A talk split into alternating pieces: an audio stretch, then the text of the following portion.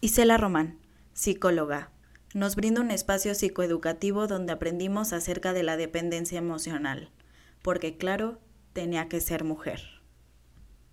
Hola, bienvenidas y bienvenidos a un nuevo episodio de Tenía que ser mujer.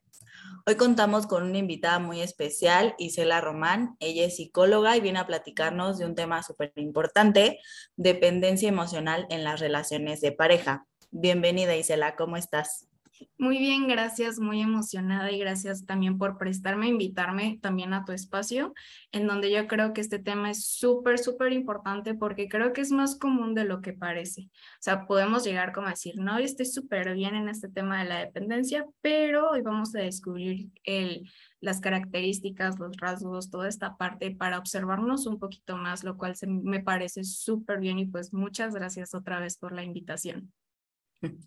Muchas gracias a ti por venir y por tomarte pues también este espacio y, y pues también tú compartir tus conocimientos. Platícanos un poquito más de ti. ¿Quién es Isela y a qué te dedicas? Bueno, yo soy Isela, este, soy psicóloga. Eh, en sí soy también tallerista, me encanta este tema como tal. Este, tengo un taller justamente sobre este tema, voy a sacar uno de autoestima, de depresión. Este, me encanta poder mm, compartir información y psicoeducar. También tengo eh, una página de Instagram y de Facebook, en donde ahí también subo contenido e información sobre diversos temas.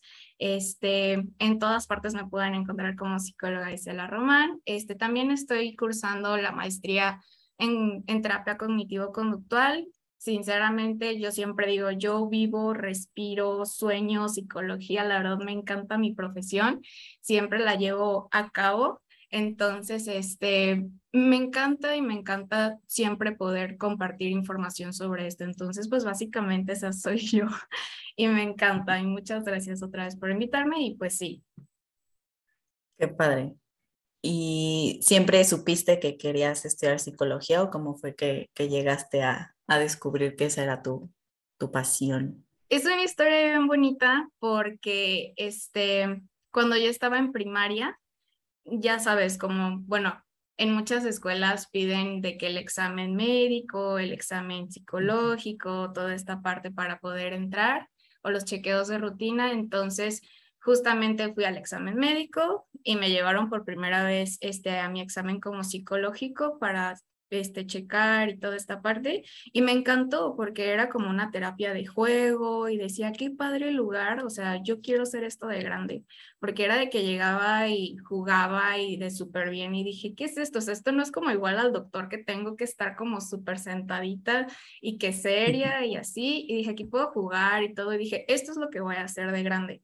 Y de hecho empecé como psicóloga infantil y este, ya después eh, migré a la terapia de adultos, pero sí desde los que serán como 11, 12 años, yo ya dije, esto va a ser, y no quité mi dedo del renglón, o sea, incluso en prepa, universidad, era como, yo voy a ser psicóloga y yo voy a ser psicóloga, y pues aquí estoy siendo psicóloga y cumpliendo el sueño. El sueño, justo. Qué padre, qué bonito. Oye, y ahora sí, como para adentrarnos un poquito al tema de hoy, dependencia emocional, platícanos acerca de este tema, ¿qué es la dependencia emocional? Ok, en sí, la dependencia emocional va a ser un patrón como persistente de necesidades emocionales insatisfechas. Ese es como el, el mm, concepto del libro y otra vez lo repito, un patrón, persistente de necesidades emocionales insatisfechas que se intentan cubrir de manera desadaptativa con otras personas, perdiendo así la independencia emocional. Y más que nada en, en terapia lo he visto como una necesidad constante de contención física y emocional. El necesito a una persona para yo poder funcionar tanto físicamente como emocionalmente. Y claro, el objetivo de la dependencia emocional que quiero que tengan como muy presente es no perder a una persona, porque la persona significa todo para mí, o sea, significa mi seguridad, significa mi estabilidad, significa este, mi gestión emocional básicamente, o sea, va a significar gran parte de mí y si no tengo esa persona, si pierdo a la persona, quién sabe qué sea de mí. Aquí es cuando viene el miedo, es cuando viene esta parte del qué voy a hacer. Entonces, sí, es una necesidad constante de tener contención de otra persona. Eso es básicamente la, la dependencia. O sea, es como eh, yo, Regina, necesito toda mi felicidad y todo lo que soy yo depende de mi pareja, ¿no? Claro. En este caso, que estamos hablando de las parejas. Sí, claro. Ok. Qué fuerte. Oye, ¿y cuáles son las causas que pueden dar lugar a la dependencia emocional? Ok. En sí, aquí me gustaría primero Mm, ver a tres tipos de familia y no significa que sean las únicas familias, este o tipos de familia que pueden llegar a desarrollar en hijos este un patrón como rasgos dependientes. ¿Por qué? Porque al final siempre voy a poner lo que es más importante desde mi punto de vista y lo que veo más en, en terapia también. Este, y o sea, al final sí, sí son como las principales para mí, pero pueden haber muchas otras como combinaciones. Entonces, este, los tres tipos de familia los empecé como a enumerar. El primer tipo de familia es la familia ausente, en donde, claro, son estos papás que si bien muchas veces también por, por la sociedad y, y la, el ritmo de vida, los papás pues están trabajando, los papás tienen este, otros compromisos, lo cual está bien, pero al final el niño nota esa ausencia. O sea, nota la ausencia de mis papás, no están yendo a verme al festival. Mis papás no están aquí cuando yo estoy triste, mis papás no están aquí cuando yo necesito cierta contención. Entonces los papás ausentes pueden llegar a no atender como a los niños tanto físicamente y emocionalmente. No los veo en eventos, no los veo en momentos importantes, no los veo aquí cuando yo más los necesito y también emocionalmente, cuando tengo tal vez una mala calificación y me siento mal, o tal vez cuando me peleé con algún amiguito, este, cuando tengo, simplemente estoy triste y enojado, no hay nadie ahí como para contener, no hay nadie que me cuide. Entonces ya se hace que esta causa sea así porque papás trabajan o porque papás también pueden llegar a tener un cierto distanciamiento físico y emocional con los hijos. Porque también la ausencia se puede ver como, claro, no puedo estar ahí porque trabajo, pero se puede ver también de la otra forma como, este, porque estás exagerando o cállate. O no, es que eso no es importante, mejor vete a tu cuarto o tal vez este, mejoras algo de provecho. Es ese distanciamiento tanto físico, porque tal vez tampoco hay abrazos, tampoco hay esta contención, o sea, me distancio físicamente de ti y también emocionalmente, o sea, no te escucho, no te estoy dando como esta oportunidad de, de escucharte y me ausento. Entonces, eh, en sí el efecto, ¿cuál va a ser el efecto de esta familia en ahora las personas adultas? Este va a ser que, claro, le tengan temor al abandono, porque, claro, o sea, nunca tuve a alguien para que me conteniera, o sea, nunca sentía nadie, me sentía abandonado, me sentí rechazado de lado, no sentí apoyo. Entonces, es este temor en las personas de llegar a estar solos, de una necesidad de cuidado, necesito que me cuiden, necesito que me escuchen, este, también esta parte de la privación emocional, o sea, toda mi infancia sentí que nadie me escuchó y ahora exijo que me escuchen, ahora exijo como esta parte de, de claro, o sea, ahora llegó mi momento y voy a encontrar a alguien que me va a escuchar, porque ya no quiero eso que tenía anteriormente. Este es como el la primer familia, esta familia ausente que tiene estos efectos en el adulto. La segunda familia puede llegar a ser como un poco relacionada, es, son las familias problemáticas y agresivas. Estas familias donde hay maltrato físico y emocional, es esta parte como de eh, los gritos, los insultos, este, aquí vienen como las comparaciones, eh, las burlas, las críticas, de todo, tanto física y emocionalmente. Y también pueden haber papás súper conflictivos de que arreglan sus problemas gritando, peleando y que las discusiones son el pan de cada día. Entonces, este, aquí lo que va a sentir el niño y lo que va también este, presentarse en el adulto, es que claro, o sea, también va a tener un miedo a esta parte del abandono porque tampoco hay una contención emocional segura. O sea, es esta parte de, de yo voy con mi papá y le digo y se burla o me critica o me grita. Entonces tengo miedo, tengo temor y también me siento de lado, me siento rechazado, siento que mis emociones no van, siento que me tengo que callar porque si no papá o mamá se van a, o bueno, los cuidadores primarios se van a enojar, me van a gritar. Entonces aquí también hacen personas muy inestables emocionalmente. O sea, personas que tal vez eh, pueden pasar de la felicidad a la ira también, porque eso fue lo que se les enseñó. O sea, a mí me enseñaron a enojarme, a mí me enseñaron a gritar, a mí me enseñaron como a, a... discutir todo el tiempo. Exacto, a discutir todo el tiempo porque yo vi eso en papás, entonces la inestabilidad emocional ahí va a estar. También es esta parte que la persona desarrolla una necesidad de protección, porque claro, no hubo protección de, de chicos, no hubo, no hubo aceptación. Entonces, yo busco a alguien que me acepte incondicionalmente, que me proteja todo el tiempo, que me entienda, este, y también voy a empezar a exigir. Creo que en todas, en todos los perfiles va a haber esta parte de la exigencia y quiero lo que no obtuve de chico o quiero lo que, lo que, claro, lo que me pudo llegar a faltar. Entonces sí, es esta parte de las familias problemáticas en donde va a desarrollar este tipo de perfil.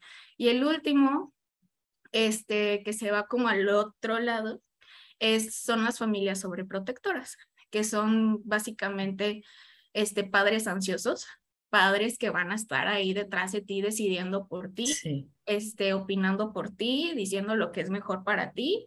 ¿Y qué es lo que pasa en, en el infante? Pues claro, o sea, ya después no va a poder o no, no va a tener el poder de decidir va a ser súper inseguro, este, va a sentir que necesita esa aprobación y necesito, o sea, necesito que alguien me guíe, que me apruebe, porque eso fue lo que aprendí todo el tiempo con papás. Entonces, eh, desarrollan como esta ansiedad por separación, como el miedo por separación, porque necesito mi guía, necesito esa persona que me diga qué hacer todo el tiempo, necesito una protección, necesito esta parte de que decidan por mí, hay una dependencia física, porque es como incluso, o sea, es esta parte de dime a dónde ir, pero dime cómo lo hago, o hazlo tú por mí, o es que yo lo hago mal, mejor tú, este, y esta parte de la dependencia emocional, el ayúdame, es que no sé qué hacer, es que tú dime qué hacer, o sea, decide por mí o dime cómo me debo de sentir. O sea, siempre estamos pidiendo como la aprobación y esta necesidad de protección porque así fueron papás. O sea, siempre me tuvieron como que súper abrazadito y no me dejaban hacer absolutamente, por lo cual no, nunca tuve independencia. Entonces, claro claro, no conozco la independencia. Entonces, eh, básicamente estos son los tres tipos de familia, pero cuéntame qué piensas también de ellos. Justo, o sea, está como súper impresionante que, que ahorita que, mencionabas, ¿no? Como la, los tipos de familias, este, o sea, está muy cañón que, que que desde chiquito te, te, te marcan, ¿no? O sea, y ya es como, digo, obviamente ya estando adulto, ya es tu decisión el querer eh, quitarte esos, esas creencias o esos traumas o como le quieran llamar para poder ser justo una mejor persona, ¿no? Pero creo que justo esta parte de, em, de las familias problemáticas, o sea, también la importancia de, obviamente en las familias siempre va a haber peleas, siempre va a haber cosas negativas, o sea, nadie es perfecto. Y creo que de chico no lo entiendes tanto, pero eh, pues los papás de repente tienen sus eh, peleas de pareja, ¿no? En que cuando eres niño o niña no entiendes, ¿no? Como que dices, ¿por qué se están peleando mis papás? Y más si se están gritando y luego, este, este, digo, hay parejas que son demasiado explosivas y entonces pegan las paredes, puertas, ¿no? Ese tipo de cosas que yo creo que como, como niño o niña chiquita creces, obviamente también con un miedo y entonces como que repites patrones, ¿no? Inconscientemente empiezas a repetir patrones y entonces buscas parejas que sean igual a tu papá o a tu mamá, ¿no? Dependiendo. Sí, y de hecho este siempre, siempre les hago la pregunta y que se hagan la pregunta, este tipo de relación que estás teniendo, ¿en dónde lo has visto? ¿En dónde lo aprendiste? ¿De dónde crees que viene? Porque incluso aquí también hay otro punto súper importante en que después de que estamos con familia, viene sociedad, viene cuando vamos a la escuela, cuando empezamos a ser amigos, cuando empezamos a tener parejas. Y eso también es un aprendizaje súper importante y que va alimentando todo esto. Porque claro, después de que estamos con familia, empezamos a hacer como cierto concepto de amor, como ciertas creencias alrededor de amor.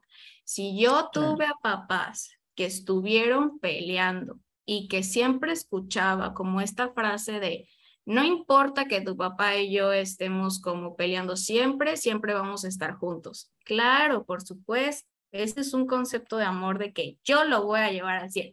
No importa que yo pelee con mi pareja siempre y que yo no sea feliz, pero siempre vamos a estar juntos. Como este amor incondicional, como este amor de que, claro, no, no me voy a separar, o esta, o esta parte de la familia de no es que este, si yo me separo, ¿qué van a decir la, no sé, los demás, el divorcio y toda esta cuestión? Entonces nosotros vamos creando esas como creencias y reglas sobre el amor de sí, yo tengo que aguantar. Y en cada familia hay como cierta regla.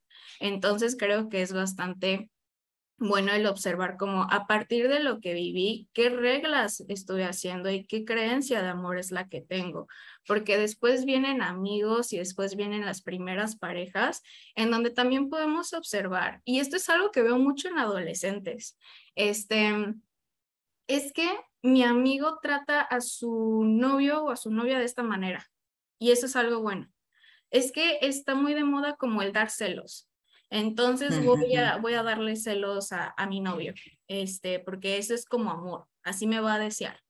Entonces nosotros vamos observando ciertos como mm, tipo de, de, amor en otras personas, entonces le voy a copiar a mi amigo, le voy a copiar a mi, este, no sé, a alguien importante para mí, a la tía, a la prima, de que sí tienen problemas, pero el hecho de que tengan problemas es porque se van a desear más. Entonces, hay un buen de, de también de ejemplos que tenemos que cuidar muchísimo, de que claro, de dónde también lo aprendiste, en dónde también lo fuiste reforzando. E incluso en parejas primerizas o exparejas, también es muy importante, porque nos estamos relacionando con una persona que viene con otro monto de creencias súper diferentes y me ha tocado muchas veces que el paciente tiene súper un apego seguro, o sea, súper bien, pero tal vez este, su pareja es justamente celosa o inseguro o tal vez este, mm, puede llegar a tener también como ciertos matices agresivos. Entonces ahí vamos aprendiendo, claro, es que este es un concepto de amor porque mi pareja es así y así me lo está enseñando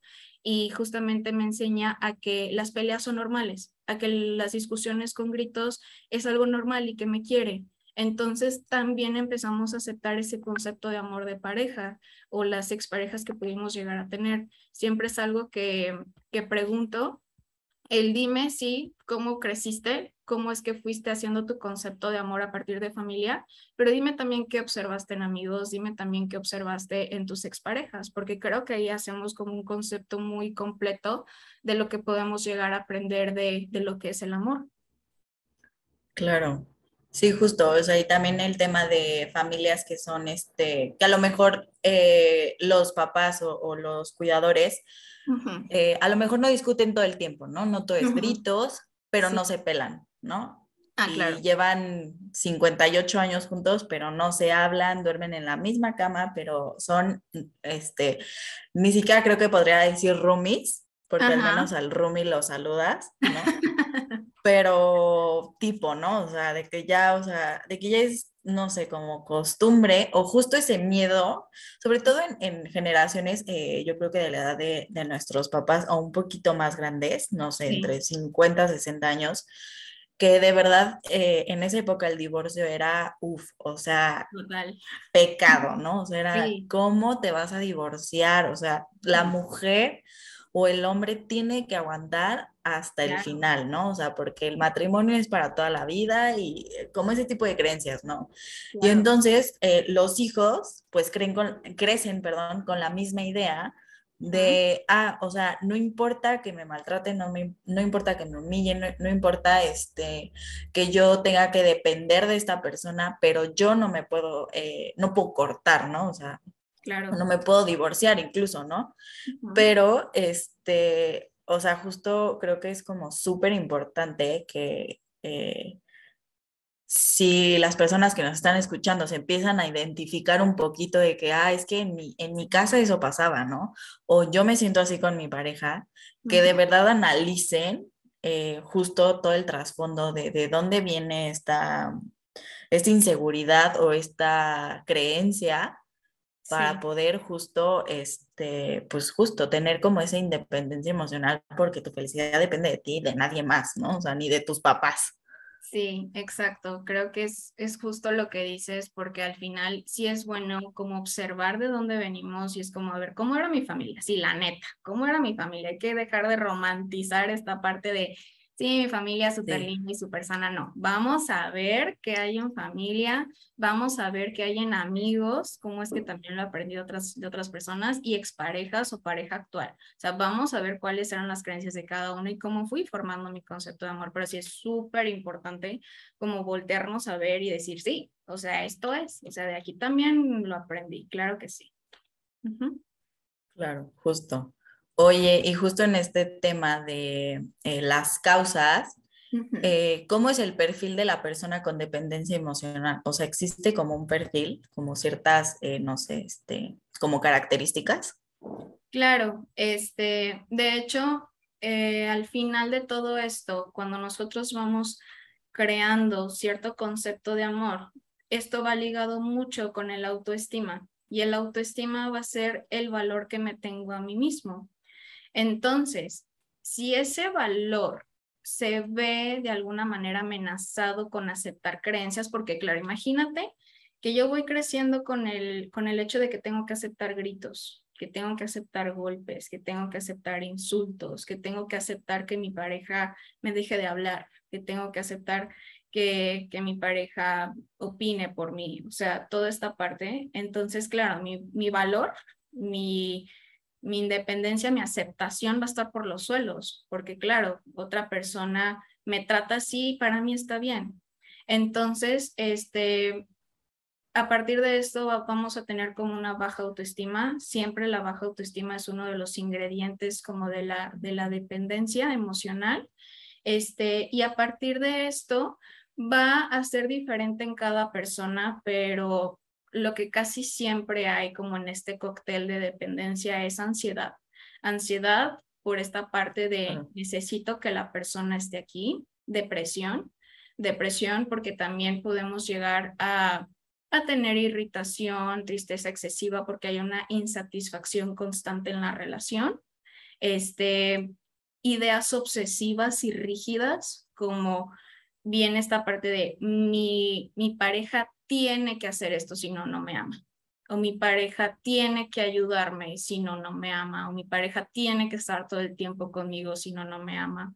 Entonces, es un cúmulo de ansiedad, también depresión, de reglas y obsesiones, este, y de aquí desemboca toda esta parte de los celos, la poca seguridad, este, poca este, estabilidad emocional también, porque vamos a hacer una montaña rusa que vamos para arriba y para abajo, en donde sí, mi pareja está haciendo lo que quiero y soy súper feliz, pero mi pareja tantito no hace lo que quiero, tantito se aleja o tantito tiene independencia y estoy triste. Entonces, esto va a ir como haciendo una inestabilidad muy marcada y de todos los días, o sea, ya va a ser algo como muy normalizado, lo cual no está bien. Y, este, claro, temor, insatisfacción, o sea, vamos a tener como un cóctel que en cada persona va a ser como un poco diferente, pero el principal pilar es la baja autoestima. A partir de ahí, como que se desemboca toda, toda esta cuestión. Claro, sí, justo, justo ahorita que estás eh, mencionando todo esto, Eh, hace muchos años yo tuve una relación donde lo platicaba en un episodio anterior, eh, pues sufrí de abuso psicológico, ¿no? Y mucho, eh, más bien, sí, mucho de lo que llegó a pasar durante esa relación fue también porque justo, ¿no? O sea, yo tenía, o sea, el autoestima hasta el piso era creo que un concepto que ni siquiera tenía en la mente, ya sabes. Y justo tenía esa dependencia emocional súper fuerte porque pues yo no me quería, ¿no? O sea, para mí era lo que decíamos hace rato, ¿no? Todo lo que era Regina dependía de esa persona, ¿no? En ese momento. Y justo ahorita que estás como mencionando como los, eh, pues sí, como los puntos tal cual, este, ahorita hasta me, me, acordé de que dije, qué fuerte, o sea, y que obviamente en ese momento yo no tenía ni idea de que estaba viviendo, uno, el abuso psicológico y dos, que estaba teniendo esta dependencia eh, emocional hacia esa persona, ¿no? Obviamente eh, durante toda la relación ni en cuenta y justo me pasaban esas cosas, ¿no? O sea, él sufría todo el tiempo, me la pasaba llorando, me la pasaba enojada, es que ya no hizo, es que hizo, es que deshizo, o sea, bueno, ¿no? Y súmale eh, el abuso psicológico, entonces, o sea, yo estaba por los suelos, ¿no?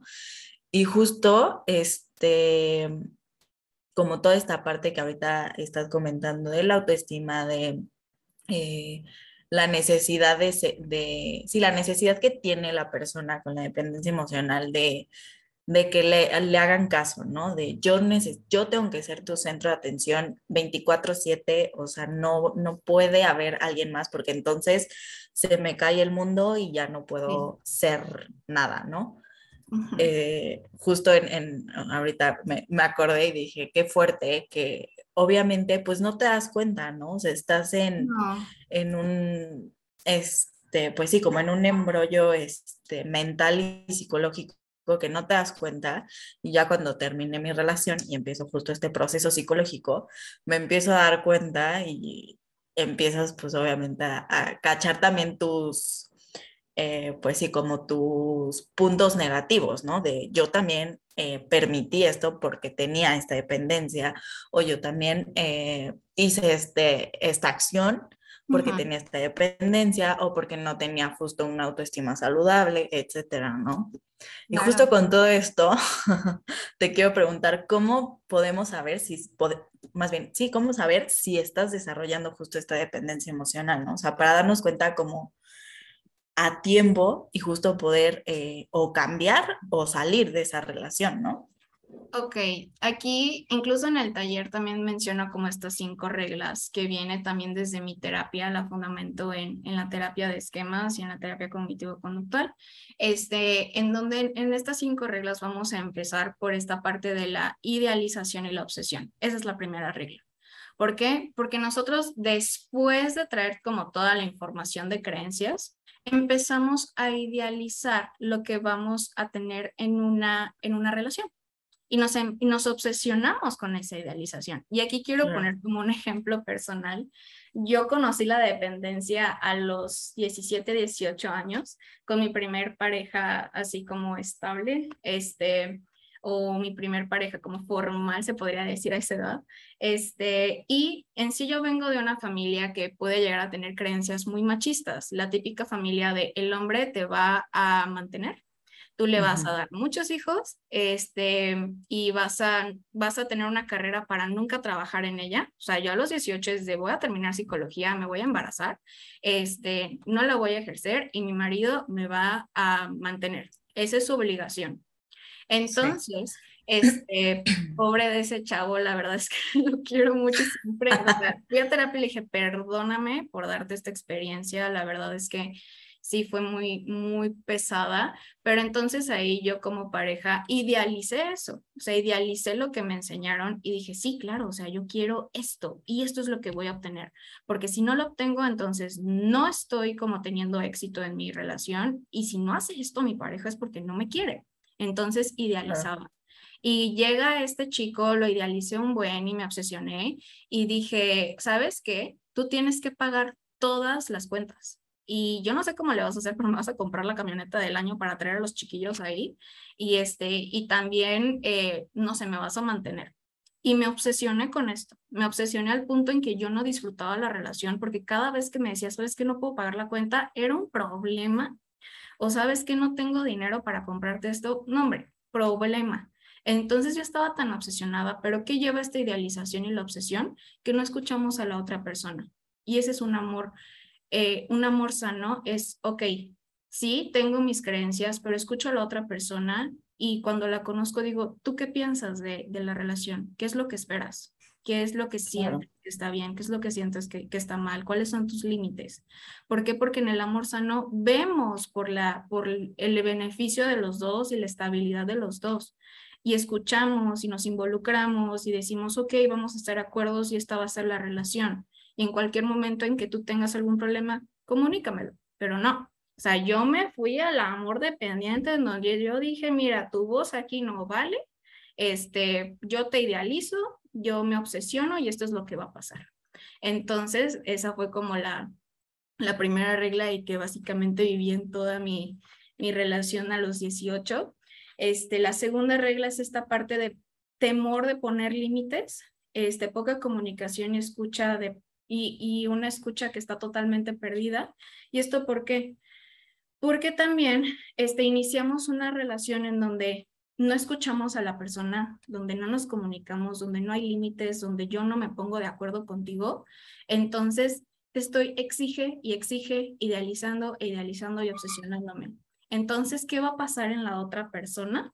Este, que justamente vamos a crear una relación de temor, de chin, yo exijo y si no lo hago va a pasar algo malo o eh, la otra persona me exige y si no lo hago también va a pasar algo malo, porque es como una lucha entre poderes, o sea, esta parte de exigir, esta parte de esto es lo que se va a hacer y no hay comunicación, no hay escucha, no hay nada de asertividad.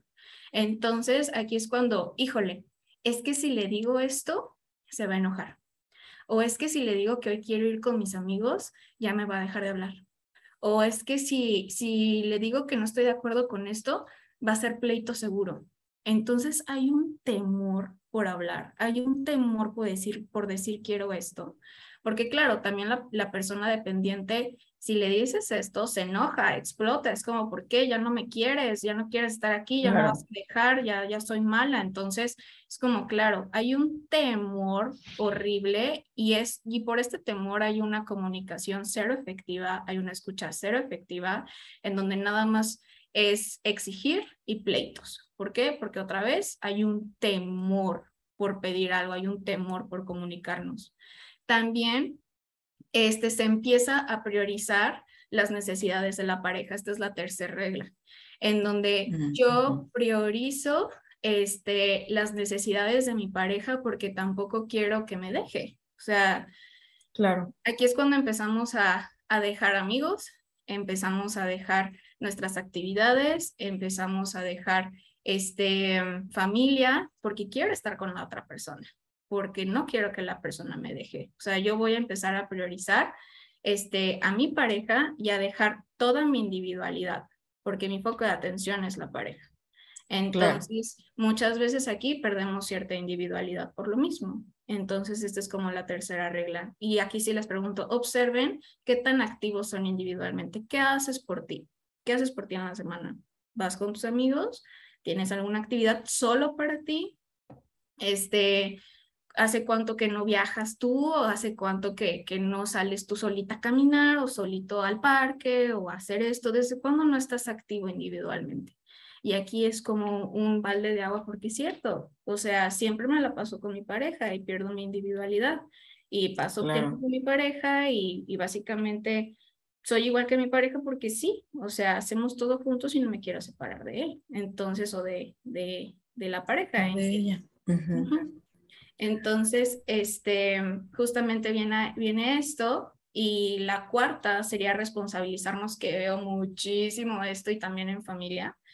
No sé si a ti o tú lo pudiste ver, pero la responsabilidad patológica viene desde las emociones del otro son tu responsabilidad si mamá o papá se enoja, a ver cómo le haces, pero tú los vas a contentar, porque es tu culpa. Claro.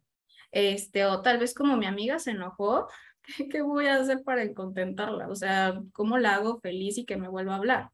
Y esto pasa también en pareja. mi pareja está triste, mi pareja está enojado, mi pareja tiene algún problema y yo me hago cargo de ese problema. Entonces, aquí es cuando empezamos a, a tener ese traspase de límites en donde quiero quiero hacerte siempre feliz, quiero, este, básicamente vas, nos volvemos esa fuente de felicidad o queremos ser esa fuente de felicidad, me responsabilizo de ti. Y en el momento en que mi pareja está enojado o triste o cansado, chin, es por mí, me va a dejar. O chin, ¿qué hago? O, o, o aquí, este, sí, claro, yo, yo lo pude como generar, por eso está enojado, por eso está triste, por eso tiene estos problemas. Claro, o sea, aquí nos empezamos a responsabilizar muchísimo por las emociones del otro y es como si yo lo voy a dar todo para que esta relación esté bien y para que mi pareja sea feliz. Pero aquí lo que estamos haciendo es que no hay una gestión individual de emociones. Aquí es justamente cuando se empieza a depender y nos empezamos a echar la bolita de por ti estoy enojado, por ti estoy triste, por tu culpa hiciste, hiciste que yo me sintiera así. Entonces, no hay esta parte de, oye, ¿sabes qué? Esto que pasó me hizo sentir mal, ¿cómo le podemos hacer? O, oye, este, ¿sabes qué? Hoy me siento cansado por el trabajo, mejor vamos a dejar la salida para mañana. O tal vez esta parte de, de, ¿sabes qué? El día de hoy me pasó algo muy triste y la verdad es que quiero descansar un poco y me gustaría mi tiempo individual, pero mañana, claro, con todo gusto podemos, podemos hacer algo juntos pero no, o sea, es como ya le empezamos a dar las emociones a la otra persona y por tu culpa. Y hacemos responsable a la otra persona por nuestras emociones y eso lo tomamos como, claro, es mi responsabilidad y, es algo que tengo que hacer y es cierto, yo soy la culpable de que tú te sientas así. Y no hay una gestión emocional individual. Entonces, este, aquí también como quinta y última, que es la conclusión de todas, empezamos a perder independencia emocional y física en donde aquí básicamente, pues ya estamos tan, este, pues, ¿cómo decirlo? O sea, ya la dependencia está en su máximo esplendor. O sea, aquí ya me obsesiono y vamos a como a repetir todas, me obsesiono en donde no hay comunicación, no hay límites, no hay escucha y nada más estoy exige y exige y exige. Este, esto causa temor, entonces la comunicación cero va a estar Aquí empezamos a priorizar también este, a la pareja, en donde, claro, todas tus actividades van a ser mis actividades porque tú no te vas a hacer de aquí, porque tenemos que estar siempre juntos, porque exijo que siempre estés conmigo y quiero estar aquí. Este, aquí, claro, nos empezamos a responsabilizar no nada más de las actividades, sino también de las emociones de la persona. Y es como, sí, yo también voy a ser tu fuente de felicidad, tú vas a ser mi fuente de felicidad. Este, y no hay una gestión individual, este, y aquí, pues claro, o sea, ya tenemos una pérdida de independencia emocional y física. Ya no podemos ser felices en nuestra propia individualidad. Aquí es cuando ya estamos como, no sé, o sea, un reto. Vete a tomar un café y vamos a estar totalmente insatisfechos porque no está pareja. Y si no está pareja, no soy feliz. Y si estoy triste o me, o me pasa algo, ¿qué voy a hacer si no está mi pareja? O si yo estoy enojado, este, necesito a mi pareja que me escuche, porque mi pareja es mi estabilidad, mi pareja es, lo es todo para mí y es mi pilar.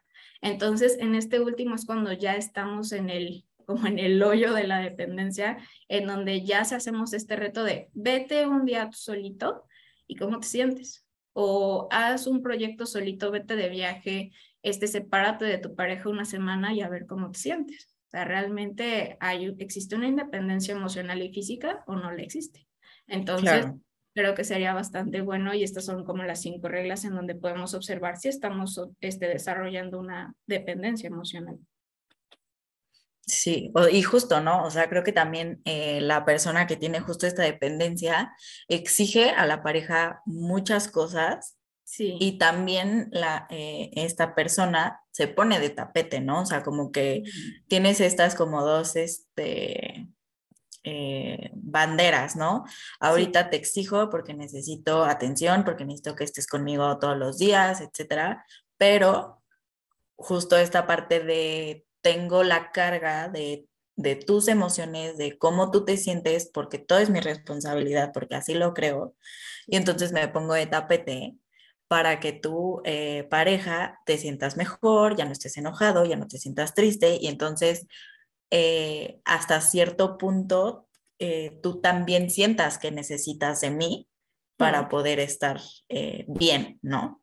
Claro, es justo, o sea, al final la dependencia o la persona que tiene la dependencia tiene como el objetivo otra vez de no perder a la persona y es esta parte de sí, quiero que tú te hagas responsable de mí, pero yo me voy a hacer responsable de ti. O sea, es ser mutuo. Y poco a poco, aquí es cuando ya empiezo a que sí exigir que tú te hagas cargo de mí, que seas este mi amigo, que seas mi confidente, pero de una manera muy patológica, porque solamente vas a ser tú.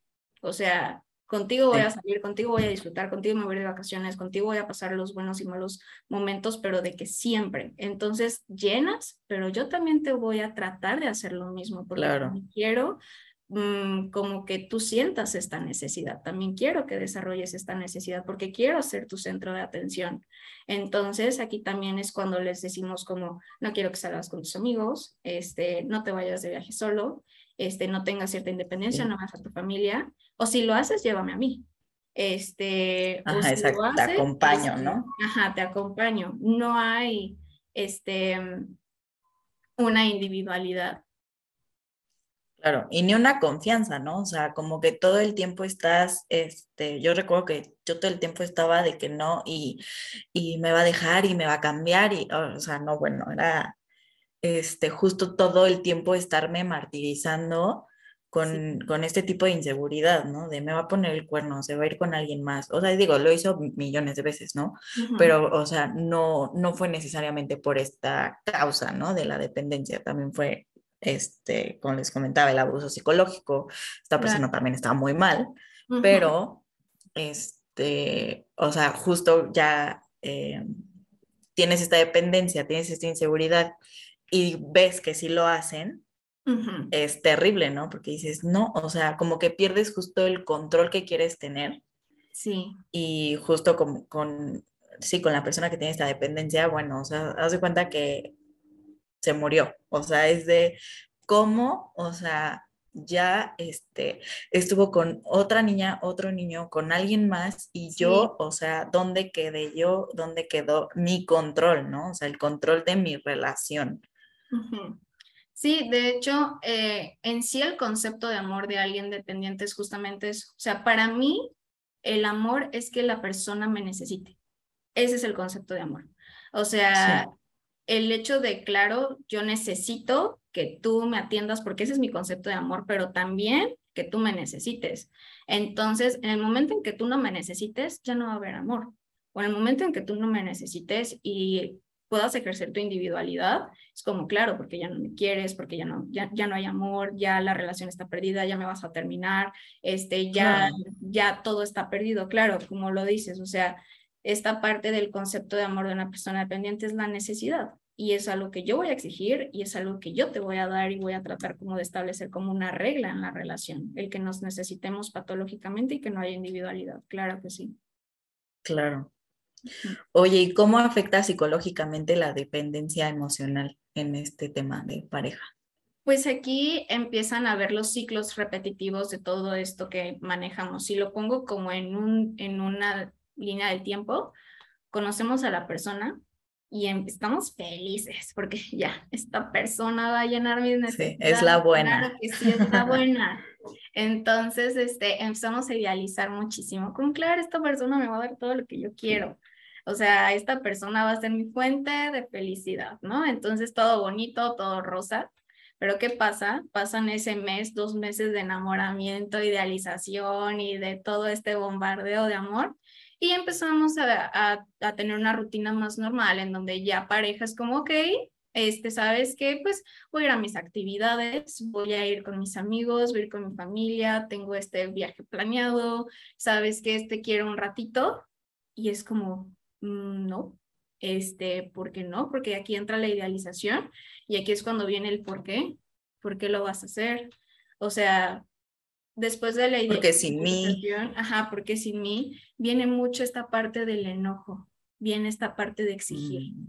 O sea, a partir de la idealización que tuvimos, y después vienes con esta parte de la individualidad en donde ya pasó como ese proceso de enamoramiento y viene como una rutina más casual y es como, no, o sea, yo te voy a empezar a exigir y aquí voy a empezar como a prohibir, a exigir, a condicionar, a toda esta parte de voy a hacer y tratar de hacer que tú me complazcas en todo lo que yo quiero a partir de chantajes, de condicionamiento, de manipulación, de exigir, de, de toda esta parte y también te voy a hacer partícipe de esto. También voy a tratar de, de, ser tu centro de atención para que también me necesites.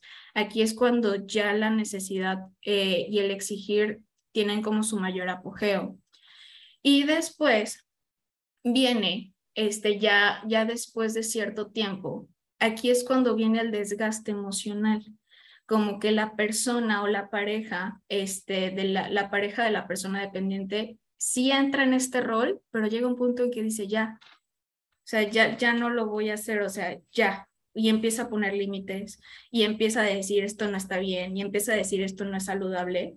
Y aquí es cuando más se puede ver la agresividad, es cuando aquí vienen las amenazas de o se hace esto o entonces ya no está. Claro.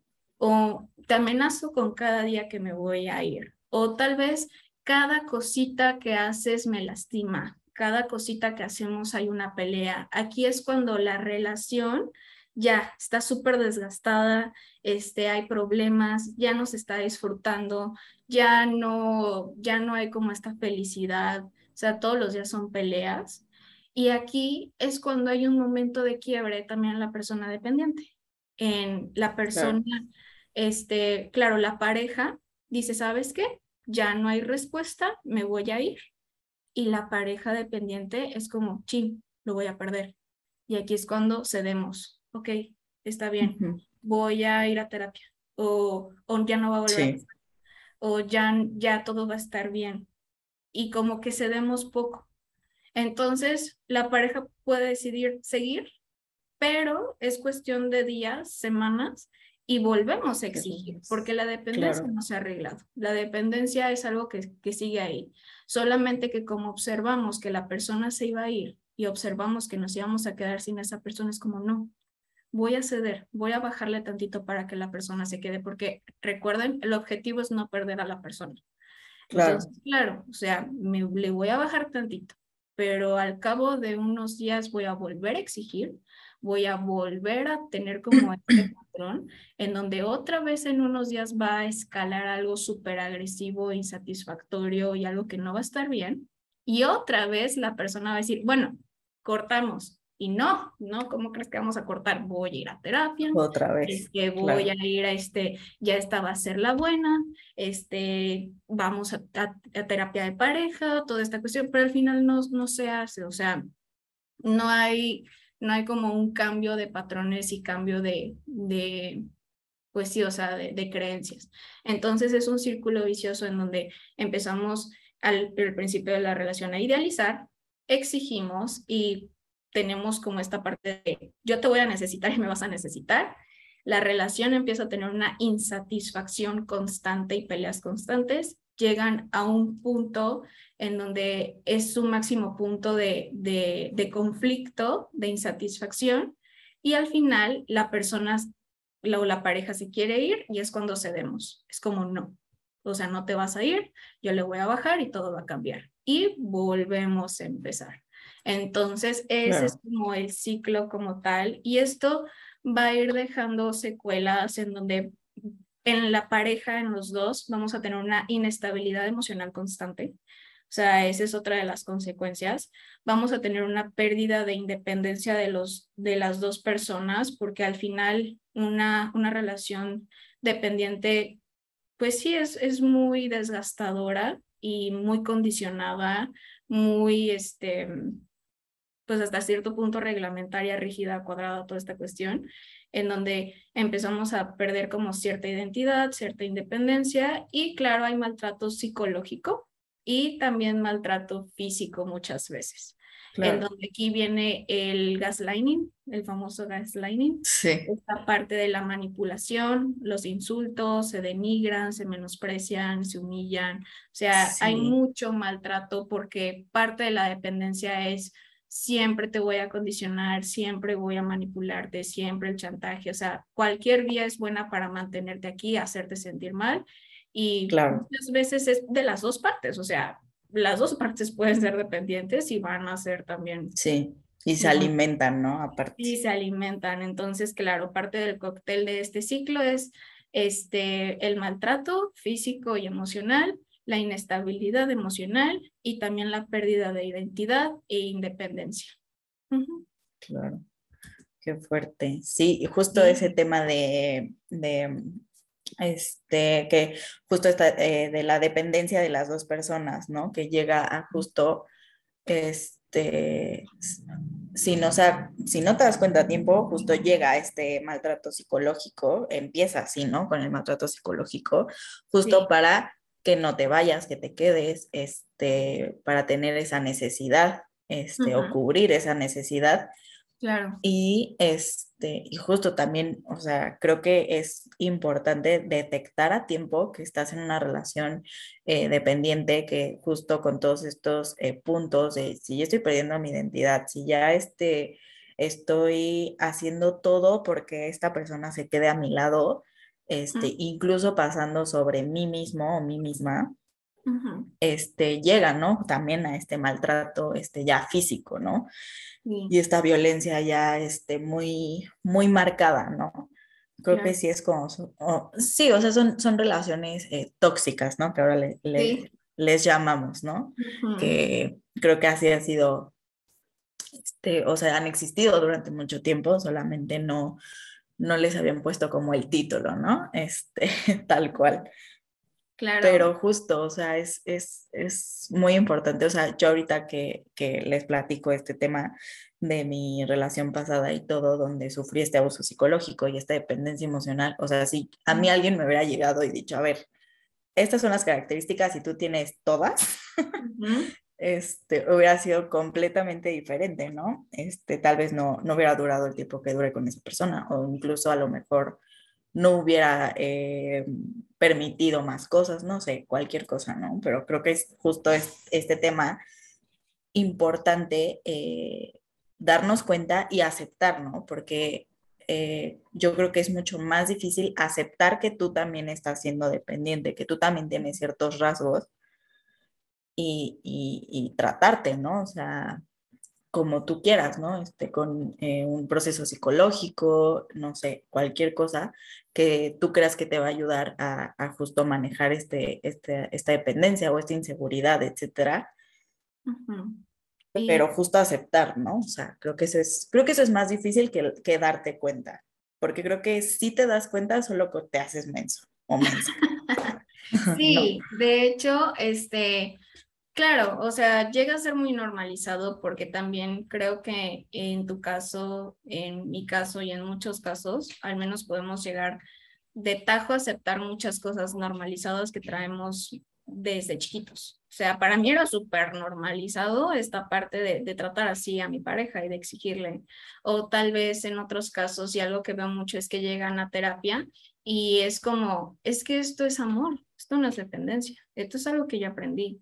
Entonces, muchas veces catalogamos como estamos sanos, estamos bien, estamos en una relación sana, pero no es nada sano. O sea, sí tenemos que, que de verdad qué tan sanas son mis creencias y conductas en la actualidad con mi pareja. Y, y creo que sí es muy importante el observar y poder como reconstruirnos otra vez, o sea, a resignificarnos, a tener como esta deconstrucción. Creo que es muy bueno y me encanta justamente poder hablar de esto porque es más común de lo que parece. O sea, es, es, muy, y es algo que puede este, parecer, aparecer muy desapercibido. O sea, es como, claro, o sea, no lo siento, pero la verdad es que sí está. Nada más que lo tienes normalizado o lo tienes como un concepto cotidiano, pero la verdad es que no es así. Entonces, este, sí, creo que es súper importante visibilizar esto porque muchas veces es invisible en nosotros. Entonces, claro que, que es muy importante. Sí, justo. Oye, y ya para ir eh, cerrando, te quiero hacer las últimas dos preguntas. Claro. Eh, la primera es, ¿cómo se puede tratar la dependencia emocional? Creo que lo que mencionaste es el primer paso, que es tomar conciencia de nosotros mismos. El llegar a terapia, em, bueno, claro, esto, esto es sí o sí terapia, o sea, es algo que que siempre les digo y creo que ahorita, al menos en estos tiempos, es algo ya muy normalizado el ir a terapia, lo cual agradezco porque sí, es súper necesario y todos necesitamos ir a terapia. Y lo cual es algo muy bonito porque es un espacio seguro y en donde crecemos ahí dentro y podemos decir lo que no podemos decir y, y crecer a través de eso. Entonces, este, primero tener este espacio de terapia, tener un acompañamiento profesional en donde hagamos conscientes este, este tipo como de de acciones, la parte de la dependencia, saber lo que es, saber el cómo es que tú puedes llegar a tener la dependencia, porque la dependencia se puede ver de maneras muy diferentes en todas las personas. Este, y claro, o sea, es el tomar conciencia del cómo yo lo estoy llevando a cabo y cuáles han sido las consecuencias tanto para mí y en mis relaciones personales. Este, también esta parte de trabajar individualmente. Siempre les digo, ok, ya detectamos la dependencia, pero antes de trabajar en tu pareja, vamos a trabajar en ti porque siempre les digo, apliquen esta regla del avión cuando nos subimos al avión y nos dicen, primero pónganse la mascarilla ustedes y después a la otra persona, este, así, o sea, primero te voy a poner la mascarilla a ti para que tú estés bien, para que tengas un, una base de estabilidad emocional y así puedas comunicarte mejor con tu pareja o así puedas como comunicarte mejor con familia, amigos, toda esta parte. Entonces, trabajamos mucho esta parte de la autoestima y el autoestima tiene que ver el conocerte, el aceptar, este, el aceptarte como tal y el empezar a hacer cambios. Y aquí muchas veces vienen límites. Trabajamos límites tanto personales como los límites que aceptamos o conductas que aceptamos de los demás. Lo que está bien y lo que no está bien. Lo que acepto y lo que no acepto. Entonces, este, también trabajamos mucho esta parte de la autonomía, este, trabajo mucho esta parte de la independencia, el sí, tienes una pareja, pero mira, vamos a, a tratar de reestructurar tu vida individual y hacer que te actives individualmente. También el hecho de hacer relaciones sociales, porque es muy común que las habilidades sociales se vayan perdiendo porque nuestro foco de atención es pareja. Entonces, claro métete a una clase de danza, métete a una clase de pintura, métete a algún deporte, algo que sea para ti bueno, este, y que sea nada más tú, o sea, tú.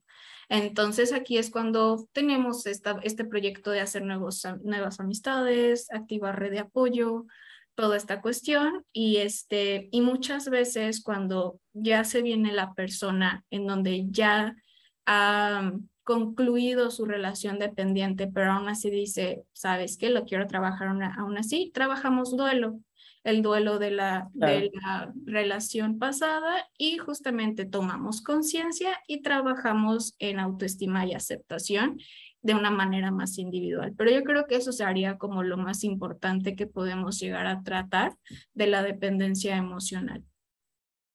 Claro, justo, y todo esto en, en, en proceso psicológico, terapia, creo que es fundamental, canasta básica. Sí, porque lo que me encanta de esto es que nos llegamos a dar cuenta y te empiezas a cuestionar, porque claro, o sea, muchas veces con amigos y, y tú solito, claro que lo puedes hacer, pero creo que el estar con un acompañamiento nos abre un poco más los ojos de decir, sí es cierto, o sea, sí tengo esta conducta, este, ya voy creando el cómo es que yo dependo de otras personas y me voy conociendo, pero también lo voy trabajando individualmente. Y, y creo que el proceso de acompañamiento es, es muy bueno porque sí, hay veces que dicen, chin, es que volví a recaer, pero no, o sea, ok, si recaíste, es una alarmita de lo que tenemos que seguir trabajando y está bien. Qué bueno que te diste cuenta. Y es como es cierto, o sea, nos da motivación, nos da un, una meta y un acompañamiento tan increíble porque al menos yo con mi psicóloga me sentí súper aceptado de sí, o sea, como que la dependencia no es una enfermedad que se me va a quedar toda la vida, al menos a los 19 yo, yo pensaba eso, este, y creo que es, que es muy bueno tener un espacio seguro, o al menos como tú lo sentiste también. Sí, justo. O sea, yo cuando empecé el, eh, mi proceso psicológico, que digo, ya había, ya había este, ido a terapia antes de esto, pero estaba muy chica también, ¿no? Entonces como que de repente, no sé, siento que cuando estás muy chiquito, de repente yo decía, ¿de qué le voy a hablar, no? Entonces ya cuando pas, eh, termino esta relación, empiezo el proceso psicológico justo para eh, llevar todo este tema y el duelo sobre todo, ¿no? Porque aparte fue una relación de, de bastantes años. Y yo estaba muy chica, o sea, yo terminé cuando tenía, no, igual yo creo que 18, o sea, yo terminé la relación a los 18 más o menos, 18, 19, no me acuerdo. Entonces estaba realmente muy chica cuando viví esta experiencia, ¿no? Y justo estaba en, en la adolescencia, entonces también, este, pues justo, ¿no? Esta parte de, del duelo de tantos años, de todo lo que había pasado, etcétera, eh, para mí fue fundamental este, mi terapia, o sea, era lo que, lo que me salvaba y de desahogarme, porque me puede desahogar, como dices, con mi mamá, con mis amigos, etcétera, pero no es lo mismo, ¿no? O sea, no, no siempre te van a decir lo que necesitas escuchar, ¿no? A veces porque a veces también es, es difícil decirle a alguien eh, lo que necesita escuchar porque no sabes cómo va a reaccionar o porque a lo mejor tú tampoco sabes qué decir, ¿no? O sea, del otro lado. Y justo para mí el, empezar el, proceso psicológico con, con, la psicóloga con la que iba en ese entonces fue, o sea, fundamental para poder este, salir de la relación aparte, porque justo un episodio que, que, este, que estaba platicando este, eh, la experiencia que viví de abuso psicológico, eh, me costó mucho trabajo salir de la relación. O sea, yo sabía que necesitaba terminar la relación, pero no sabía ni cómo ni nada, ¿no? Y tenía mucho miedo, obviamente, de qué iba a venir después. Entonces, cuando empiezo este proceso psicológico, este, en mi primera sesión dije, ya, es, es momento, o sea, ya tengo quien me sostenga, ok, entonces termino mi relación, ¿no? Y pues sí, o sea, eh, la terapia fue lo que me ayudó bastante a, a conocerme y a darme cuenta de eh, también de las cosas malas que yo estaba haciendo o de las cosas que no me gustaban eh, mías. Y ya, ¿no? Y de ahí pues ya me seguí, digo, ya cambié varias veces de, de psicóloga, pero desde ahí seguí el proceso hasta hoy, ¿no? Digo, con sus pausas y todo, y tratando obviamente distintas cosas pero creo que sí es eh, fundamental el, el, ir a terapia este, pues seguido. Sí, la verdad es que nos da una, una visión más objetiva o sea, en donde sí nos cuestiona y sí dices, chin, o sea, esto nadie me lo había preguntado y nunca lo había visto en mí, nunca me había cuestionado. Y creo que sí abre como muchas puertas y te da un panorama mucho más amplio de lo que estás haciendo y la persona que eres. Y dijiste algo muy importante, en donde es muy bueno siempre tener un proceso continuo, en donde sí puede llegar a ser un proceso, mmm, ningún proceso va, va a ser igual a otro, pero creo que mientras sea tu proceso y mientras te vayas conociendo va a ser increíble, este, porque claro, hay veces que me tocan procesos de tres meses o procesos de seis meses o procesos de un año, pero al final eh, siempre les digo, o sea, vamos a, a, trabajar en ti, vamos a trabajar en empoderarte, en crecer tu autoestima, tu seguridad, en tener una estabilidad emocional y ya después tomamos las decisiones difíciles. Y muchas veces es esta parte de, claro, o sea, ya que se sienten un poquito más seguros, es como, sí, ya, o sea, hasta aquí. Sí, este, estás decidido. Sí, porque muchas veces es como, ya, ya lo quiero, este, como terminar, y está bien, está, está perfecto, si lo quieres terminar, perfecto, este, pero primero déjame ponerte estable emocionalmente, porque si lo terminamos ahorita viene esta parte como de rebote, claro. ¿qué hice? Este, o viene la inestabilidad emocional, entonces sí, o sea, parte de ir es conocernos, empoderarnos, trabajar en nosotros y después tomar las decisiones difíciles que siempre les digo como esta parte, pero créeme que después como solitos nos va cayendo como el 20 y vamos teniendo esta, estas decisiones y estos cambios muy bonitos en nuestra vida. Entonces, este, y claro, muchas veces, y, y también les digo, tener dependencia no es el hecho de ya, como cortar a la persona. En muchos casos sí, o sea, en muchos casos sí es como ya, corta. Pero cuando viene la pareja y, justamente dicen, sabes que tenemos este, cierta dependencia emocional, la queremos trabajar o lo he detectado en mi pareja, lo hablamos y lo queremos hacer, claro, se trabaja y también se hace una convivencia mucho más sana, pero siempre se va a evaluar, o sea, siempre les digo, claro, si hay una convivencia hasta cierto punto funcional, claro que sí, pero si ya hay violencia, si ya hay gritos, si ya traspasa como también esa parte de la salud física y mental, o sea, es como Mm, mm, mm. o sea, aquí ya no es sano estar aquí, ya no está bien, o sea, y vamos trabajando en eso, o sea, pero sí tenemos que detectarlo muy tempranamente y espero puedan como tener esta introspección con este podcast y también poder observar de chin, o sea, sí. Y me encantaría que también le pongan el podcast a su pareja porque creo que también es bueno como retroalimentarnos de, de esto que escuchamos, qué es lo que hay en la relación o de esto que necesitamos, o de esto que podemos trabajar. Y es sumamente bueno porque hay honestidad, hay esta parte de claro que tenemos que trabajar y tenemos que mejorar. Si es que hay algo que hay que mejorar, entonces este, creo que sí, es, es bastante buena esta parte. Sí, justo. Qué, qué, qué importante. Justo todo, todo, este tema de terapia y de todo. Oye, ya la última pregunta. Eh, ¿qué consejo le darías a las personas, o sí, a las mujeres o a las personas que tal vez se sintieron identificadas con algo de todo lo que hemos platicado para justo, este, pues a lo mejor animarse a, tomar terapia, ¿no? O a tratar esta dependencia emocional. En sí, yo creo que lo más importante, y es algo que también hemos eh, ya dicho hace ratito, eh, en sí la dependencia nos puede pasar a absolutamente todos. O sea, todos estamos en esa, en esa cuerdita floja en donde podemos traspasar tantito el límite del amor sano y caer en una dependencia. Y eso hasta cierto punto creo que es el menor de los problemas. ¿Por qué? Porque el problema es cuando no lo aceptamos, cuando no lo vemos o nos tapamos los ojos y seguimos teniendo esas conductas.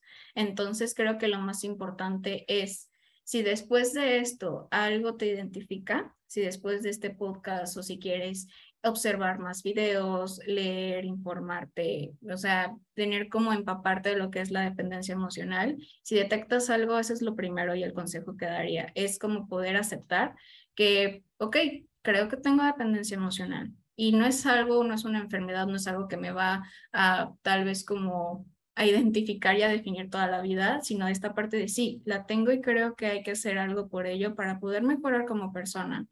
Porque, y, y creo que esto es bueno cuestionar en cualquier momento de la relación. Y siempre les digo, a ver, a ver, a ver, obsérvense. Si ustedes están notando, no sé, una conducta es como, a ver, este, Regina, o a ver, Lupita, creo que el hecho de, de tal vez como ahorita no sé, enojarme y, ser explosiva o tal vez prohibirle a mi pareja que no salga con sus amigos, creo que esta es una red flag para mí. Y es como, creo que aquí está, estoy teniendo algo y es algo que debo de trabajar en mí. Entonces, este, creo que el primer paso y el paso más importante es identificar ese tipo de, pues, de conductas y aceptarlas y aceptar que, ok, las puedo trabajar. Entonces, eh, creo que ese es el consejo más grande, identificarlo, aceptarlo y hacer algo por ello, ya se hace en terapia o cuando el que esté escuchando en este momento esté listo. Este, pero creo que ese es el mayor consejo y tener un proceso constante, porque, y siempre les digo esto en todos los procesos, aunque no sean de dependencia emocional, tienes esta conducta 20 años, 30 años, no la vamos a cambiar en una semana. O sea, claro. tenemos que ir conociéndonos y trabajar poco a poco, porque es algo que hemos convivido con estas conductas no sanas muchísimo tiempo y se han normalizado. Entonces, mm, hay que ser muy pacientes en, nuestro, en nuestros procesos, hay que persistir, hay que ser perseverantes, porque al final sí estamos trabajando y teniendo una batalla constante con conductas que han estado con nosotros básicamente gran parte de nuestra vida, 20 años, 15 años, este, 30 años.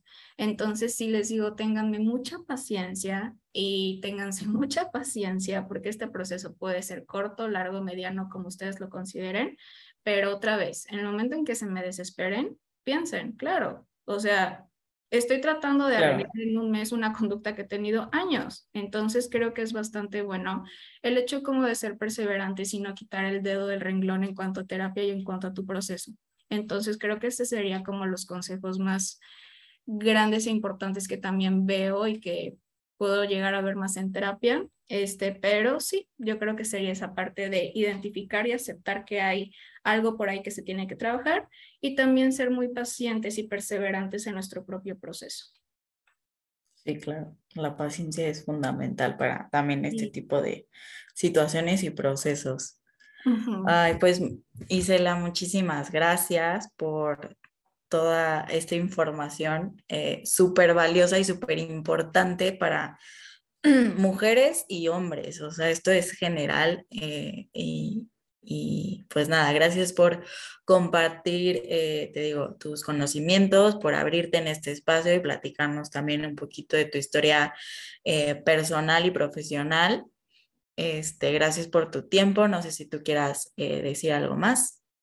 Sí, muchas gracias a ti también por darme este espacio. Nada más para recordarles que o bueno, este tipo de temas es algo que puede llegar a pasar desapercibido, es algo que puede llegar a ser muy invisible y creo que darle este tipo de visibilización es muy importante, el seguir investigando, el seguir empapándonos de este tema. Este, y claro, eh, muchas gracias de nuevo por, por este espacio. Gracias también por, por darme la oportunidad de, de, darles un poquito desde mi punto de vista y lo que yo veo más en terapia. Entonces, este, pues sí, muchas gracias. Nada más para recordarles también un poco de mis redes, si es que también me quieren como buscar en, Instagram o en Facebook. En todas me encuentran como SIC y Cela Román y ahí también voy a estar para responderles algunas dudas si me quieren mandar mensajito con alguna cuestión. Entonces, este, ahí también voy a estar y puedo responder ciertas dudas. Pero muchas gracias a ti, Regina. Sí, justo. Voy a poner tus, tus redes igual ahí en los comentarios cuando suba el episodio. Eh, por si alguien se, se, anima también a empezar un proceso eh, psicológico, quiere empezar a conocerse, no necesariamente tienes que estar pasando por una dependencia emocional o por algún tipo de, de situación. Eh, cualquier persona puede empezar su proceso en el momento que ella decida o él decida. Entonces les voy a dejar también las redes de Isela para que la puedan contactar si, eh, si quieren tomar algún taller o empezar su terapia psicológica. Y pues nada, otra vez agradecerte Isela, mil gracias por tu tiempo, por, por este espacio, por abrirte. Y eh, bueno, a las personas que nos están escuchando, síganos en nuestras redes. Tenemos Instagram y TikTok, arroba tenía que ser mujer podcast. Y nos vemos en un siguiente episodio de Tenía que ser mujer. Muchas gracias.